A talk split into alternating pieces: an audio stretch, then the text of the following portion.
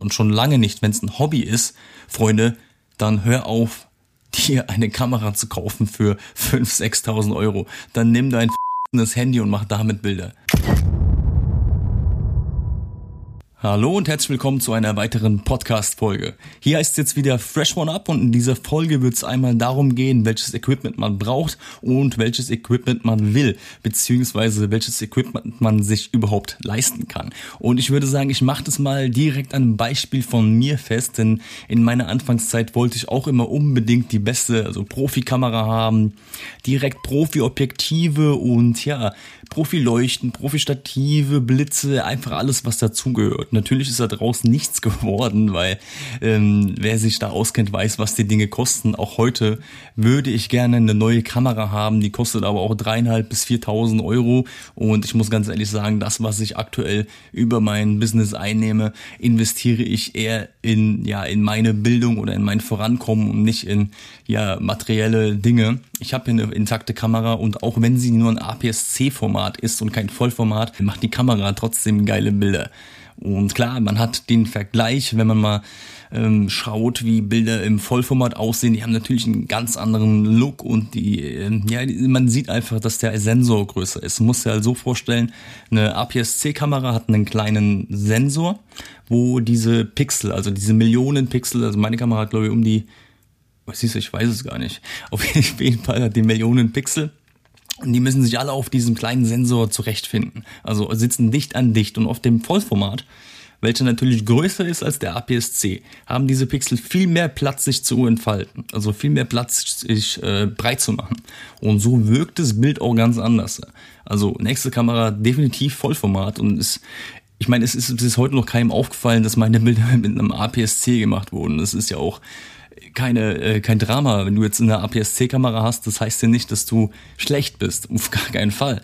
Äh, denn was auch äh, noch primär dazu entscheidend ist, ist natürlich dein Können, dein Stil, deine Machart. Wie äh, sind deine kreativen Ideen? Wie sieht dein Edit aus? Und das spielt halt da äh, noch alles ungemein mit rein. Denn nur, das heißt ja nicht, nur weil du eine äh, gute oder eine Profikamera hast oder ein Profi-Objektiv, heißt es ja nicht direkt, dass deine Bilder auch direkt viel geiler sind. Ähm, deswegen lasst euch dann nicht verunsichern, wenn einer zu dir kommt und sagt, hier, was willst du mit deiner APS-C-Kamera? Ich habe eine Vollformat, geh mal aus der Bahn. Das ist ja sowieso dann auch wieder der Punkt, wo wir auch schon mal drüber gesprochen haben, mit dem äh, Unterschätzen. Und ja, wenn Leute der Meinung sind, so äh, reden zu müssen oder so denken zu müssen, dann ist es meiner Meinung nach sowieso äh, auf lange Sicht zum Scheitern verurteilt.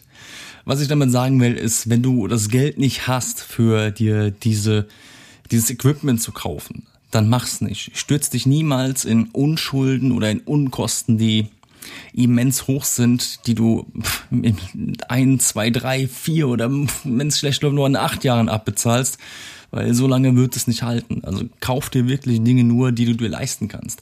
Aktuell ist es bei mir so, ich äh, würde sagen, ich kaufe mir erst eine Kamera, wenn ich mir diese Kamera zweimal leisten kann. Also, dass ich immer noch einen Puffer habe von, ja, jetzt äh, geschäftlicher Sicht gesprochen. Private Sicht ist es ja nochmal was anderes. Aber ich würde wirklich erst, wenn man sich das, diese Sache, die du kaufen willst, zweimal leisten kann, erst dann würde ich äh, das in Betracht ziehen, das zu kaufen.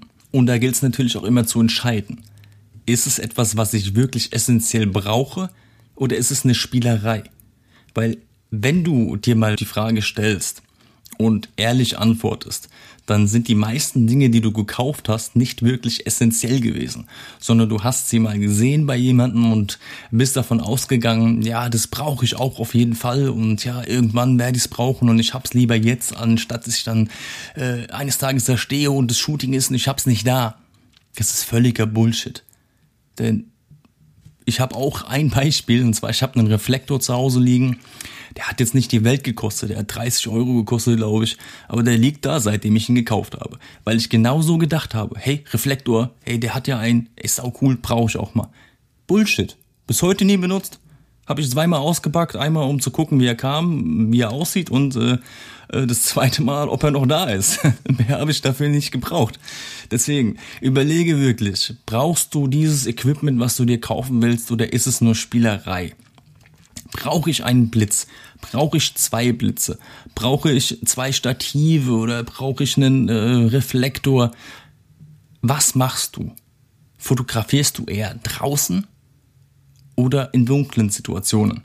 Und daran macht es fest, was du wirklich brauchst, auch für, für deine Auftragslage. Weil es gibt nichts Fataleres, wie als wenn du hingehst und dein Geld, was du einnimmst über deine Shootings am Wochenende sinnlos verballerst oder äh, dir Equipment brauchst, äh, kaufst, das du niemals brauchst.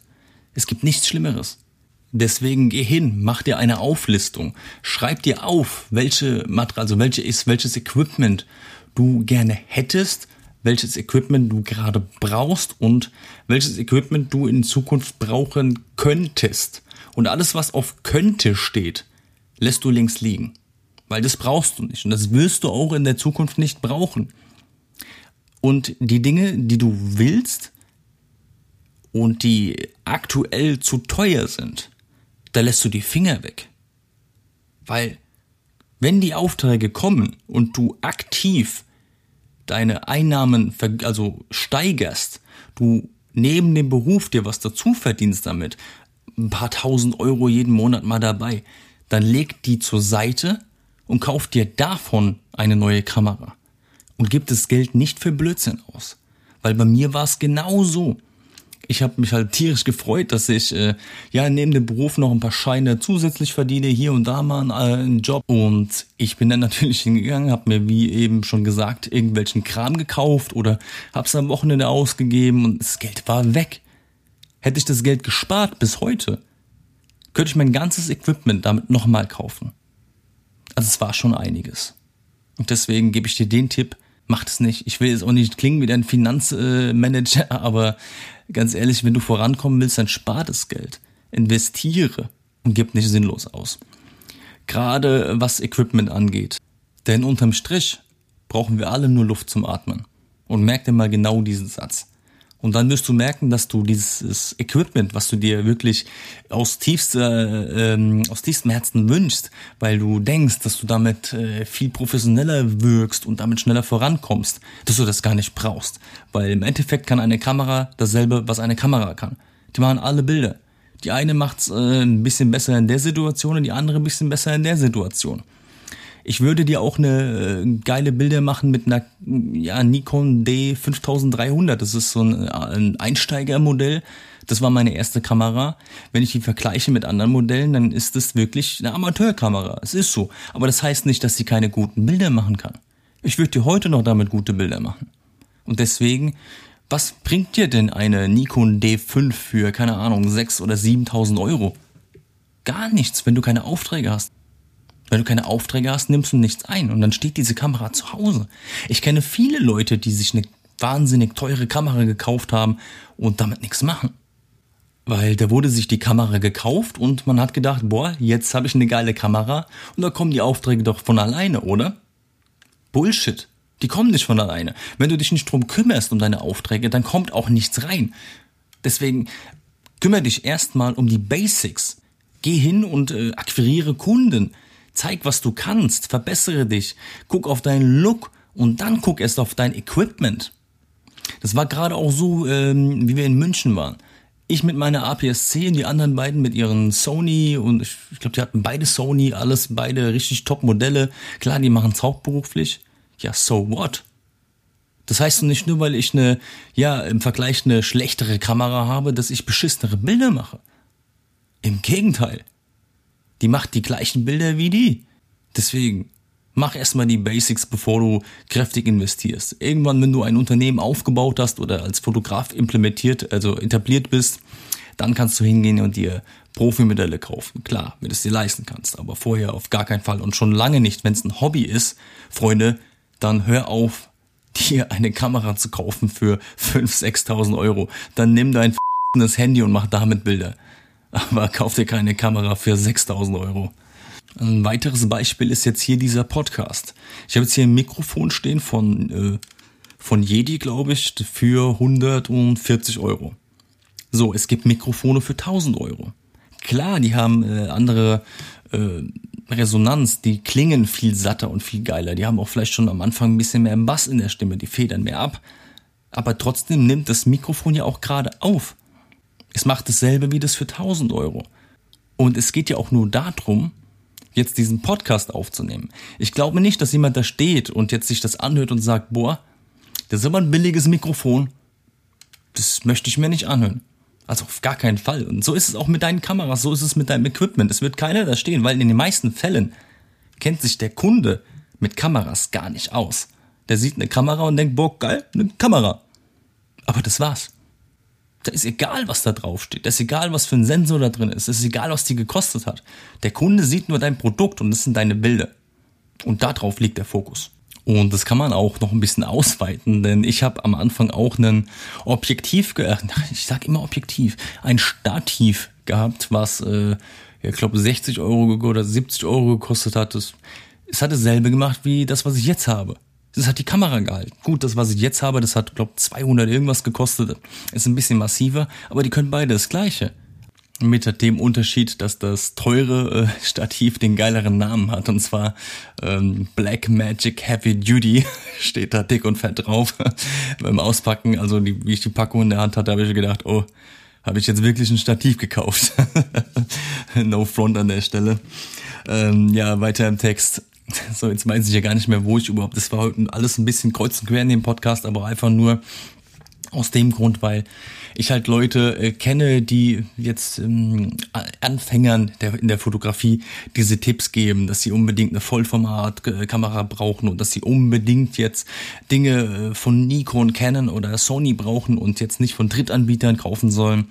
Und das finde ich völlig Bullshit. Das ist sowas von irrsinnig, Leuten diese Kauftipps zu geben. Du kannst ja sagen, dass du es empfiehlst, dass das besser ist, aber immer nochmal auf eine günstige Alternative verweisen. Weil die Leute, die damit anfangen, die wissen ja noch gar nicht, ob das ihr Ding ist, ob sie damit was erreichen wollen. Und wenn die dann hingehen und sich eine Kamera kaufen für 6000 Euro, dann stürzen die sich in Ruin. Es sei denn, du bist jetzt ein Rich Kid, aber gehen wir mal davon nicht aus, weil ich fand meine äh, Objektive und Kameras sehr äh, teuer. Ich war ganz normal, ich verdiene ganz normal mit meinem Beruf und für mich war das, äh, ist eine Kamera für ja 1500 Euro eine Menge Geld. Oder jetzt auch der Mac für zweieinhalbtausend Euro, das ist eine Menge Geld. Deswegen überlegt man da immer zweimal, ob man das jetzt wirklich braucht. Also der Mac beispielsweise, den brauchte ich, weil ich zunehmend ja aktiver wurde und äh, auch Videos äh, schneiden werde oder jetzt geschnitten habe, klar. Und ich brauchte auch eine, äh, dadurch, dass der Mac einen 5K äh, Retina-Display hat, ist diese Wiedergabe einfach wirklich brutal. Du kannst, du siehst da drauf jedes Detail, du siehst keine Pixel mehr. Also der Kauf hat sich definitiv gelohnt und es musste sein. Das habe ich mir auch wirklich zwei, drei, vier Mal überlegt, ob ich mir den anschaffe. Und ich würde auch keinem empfehlen, wenn er am Anfang ist, hier, kauf dir einen Mac. Nein, kauf dir einen Laptop für, keine Ahnung, 600 Euro, der es schafft, äh, Lightroom zu öffnen. Das reicht völlig aus. Weil du weißt ja noch gar nicht, wo die Reise hingeht. Und du kannst dir dann immer noch einen teureren äh, Laptop oder Mac kaufen.